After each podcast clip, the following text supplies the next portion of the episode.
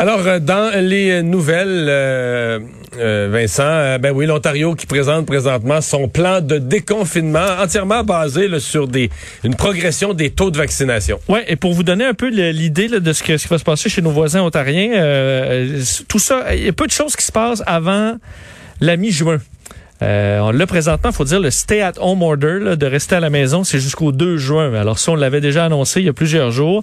Euh, par contre, d'ici là, d'ici la phase 1, euh, il y a un petit peu d'ouverture au niveau des sports extérieurs. Donc dès samedi, le 22 mai, on va ouvrir par exemple l'accès au golf, au tennis, les skateparks, le basketball. on peut faire du frisbee. On peut donc s'activer un peu à l'extérieur. Alors mais les restaurants, ça reste fermé. Ah oui, ça c'est vraiment la seule chose qu'on ouvre c'est ça des petits sports, extérieurs. Ensuite, la phase 1, euh, c'est lorsque d'un, on aura atteint 60% des adultes vaccinés avec au moins une dose. On est et, prêt. Et c'est là qu'on calcule ce sera mi-juin. On est ben non, euh, ça, ça c'est parce qu'on est à 58,5. Alors on est vraiment prêt. Mais la santé publique dit pas avant le 14 juin. Euh, du moins, c'est ce qu'on, c'est ce que je, lisais tantôt. Et ça, là, la phase 1, c'est pas, pas beaucoup de choses. C'est, euh, on peut se réunir à l'extérieur 10 personnes, évidemment respectant la distanciation. Euh, on peut manger quatre personnes par table à l'extérieur. Euh, à l'intérieur, il y a rien. Là. Euh, les magasins de services essentiels peuvent ouvrir à 25% le non essentiel à 15% et c'est à peu près tout. Là. 40 jours, euh, les parcs, c'est à peu près tout. Ensuite, la phase 2. Euh, lorsque 70% des gens seront vaccinés en Ontario, au moins une dose et 20% deux doses, il faut attendre au minimum 21 jours. Donc, il faut attendre 21 jours à partir de la phase Donc, Minimalement au début juillet. Minimalement au début juillet. Euh, ben là, on peut euh, se réunir 25 à l'extérieur, 5 à l'intérieur. Euh, quelques activités. Là, on peut manger 6 par table. Sur la terrasse, donc toujours pas de restaurant à l'intérieur. Ben, enfin, on dit là, des, euh, c'est ça. Ben, pour l'intérieur, on peut se réunir 5 personnes. Mais pas dans les restaurants. Mais pas dans les restaurants. Euh, ça, ça ira à la phase 3. Où là, encore, sur les vaccinations, ça change pas beaucoup c'est 70-80 de personnes vaccinées, 25% personnes pleinement vaccinées, mais on doit attendre 21 jours. Donc là, on est rendu... À fin juillet. En fin juillet, peut-être plus août. Et ça, c'est toujours si euh, on est en tendance à la baisse, c'est qu'on n'est pas en hausse. Et là, ben, ça ouvre un peu plus. Donc là, on peut manger à l'intérieur. Euh, on peut avoir des réunions également à l'intérieur. Les casinos pourraient rouvrir. Alors là, on est plus dans vraiment une réouverture euh, comme on peut penser. Alors, c'est très, très graduel selon ce qu'on peut comprendre. On veut surtout pas que ça reparte au, euh, en Ontario. Et pourquoi on est si prudent? Ben, il n'y a pas beaucoup de marge de manœuvre encore dans le système hospitalier. Les cas sont encore euh, assez élevés. On en déclarait le 2400 aujourd'hui. Euh, hospitalisation en baisse de 84. Par contre, en début de semaine, c'était en hausse. Alors, on veut vraiment s'assurer de prendre le contrôle. Alors, ça se fera très graduellement et ça dépendra de la, de la l'intérêt pour les vaccins chez les Ontariens, mais ça, on semble pas en douter non plus. Les gens euh, répondent à l'appel un peu comme au Québec. Parlons-en du bilan des cas chez nous. Oui, bilan, bon, qui est quand même intéressant, en hausse par rapport à, hier, mais en baisse par rapport au mercredi la semaine dernière. C'est plus quand même de 100 cas de moins par rapport à la semaine dernière à la même date. 662 cas, 8 décès, mais au, niveau des hospitalisations, moins 6 à la fois dans les hôpitaux et aux soins intensifs, moins 6 également. 93 000 doses de vaccins. Et par région, euh, rien de majeur à signaler. Là, à peu près partout, c'est assez stable ou légèrement en baisse. Montréal est à 193, Capitale-Nationale 32, Bas-Saint-Laurent 18. Dans le Grand Montréal aussi, des chiffres qui sont assez euh, assez stable. Alors, euh, bilan quand même euh, intéressant. Ça montre qu'on est en légère baisse encore. Mais c'est Mauricie, Estrie, Saguenay, Lac-Saint-Jean, moi, que j'ai accroché ben, Saguenay est à 35. Mais c'est toutes des légères hausses. Mais ben, Estrie 53, tout à fait raison. Estrie 53, Saguenay 35, c'est plus des petits euh, points, des petites lumières jaunes. Oui, dire qu'on arrive dans les journées de la semaine où ce sera un petit peu plus élevé aussi, mais on bon, c'est pour plusieurs régions, c'est plutôt positif. Et parmi les cas, ceux qu'on surveille le plus sont les cas de variants indiens.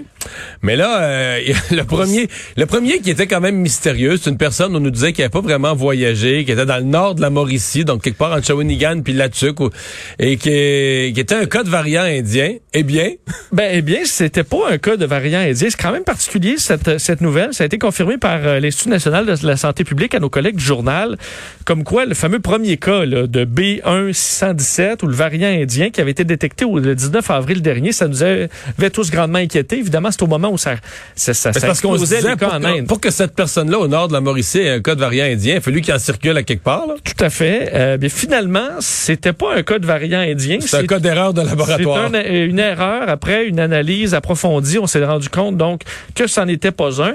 Et là, comment on l'explique, c'est quand même particulier. Ce qu'on dit, le système là euh, en place, euh, le système international de classification des variants qu'on appelle le pangolin. Bon, Bon. ça vous sonnera peut-être une cloche.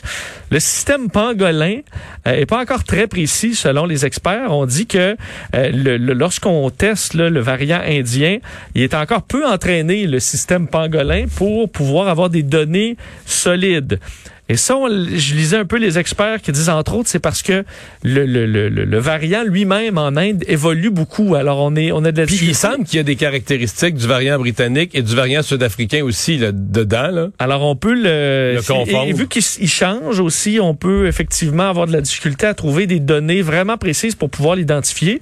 Par contre, je lisais entre autres le virologue à la retraite Jacques Lapierre qui se questionne à dire ok, mais là si c'est pas ça, c'est quoi?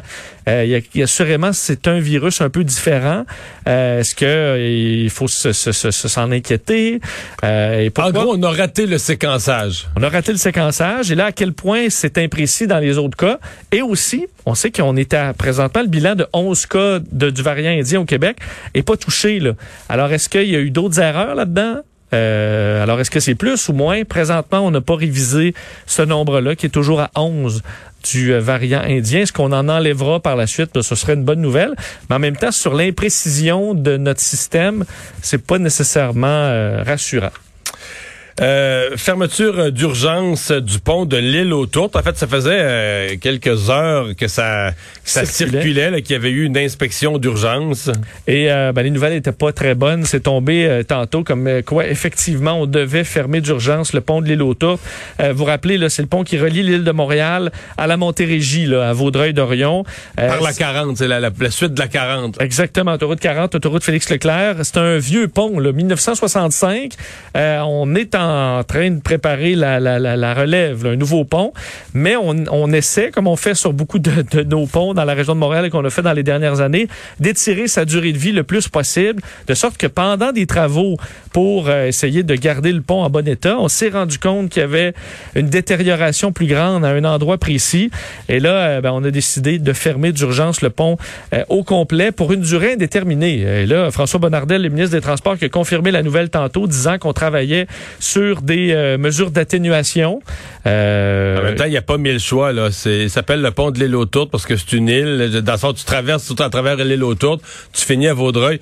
Le seul chemin, la seule alternative, c'est de faire le tour par la 20, par l'île Perrault, puis de revenir. Mais là, c'est pour ça que il y dans a, il y a deux problèmes. Un, c'est un bon détour. Puis deux, ben c'est déjà congestionné, euh, pas pire. Donc là, c'est pour ça qu'on parle d'atténuation. D'essayer de trouver une façon de gérer le trafic pour que ça jamme pas trop. Mais ça va être tout un casse-tête, surtout si c'est euh, si c'est long. faut rappeler que ce pont-là, c'est presque 90 000 véhicules qui circulent chaque jour, là, 87 000. Euh, et 10 c'est des camions. Alors, beaucoup, beaucoup de camions qui voyagent par là, qui devront faire un bon détour et probablement du trafic. Évidemment, on- il y a moins de trafic euh, depuis le début de la pandémie. D'après moi, les gens de Vaudreuil là, vont crier à l'employeur euh, est-ce qu'on peut être en, télétravail? Oui, probablement pour les camionneurs, c'est difficile de faire du télétravail. Euh, alors vraiment, on attend un peu de nouvelles à savoir est-ce que euh, quelles seront les mesures et surtout pour combien de temps? Est-ce que c'est juste un, on a juste à patcher quelque chose ou on en a pour plusieurs jours? Là, ce serait vraiment pas des bonnes nouvelles. Donc, euh, Mais si c'est un problème structurel assez grave pour dire on peut plus laisser passer de véhicules, c'est ça. mais il y a toujours le scénario catastrophe de Mais dire un problème que tu réparer ça avec du tape. Là. Ben, tout à fait raison. tu sais, un petit coup de drill là, puis une vis là. T'as raison. Alors, si on en a pour longtemps, hmm, ce sera pas des, euh, les gens seront pas enchantés. sera pas bien coin-là. accueilli dans ce coin-là. Non.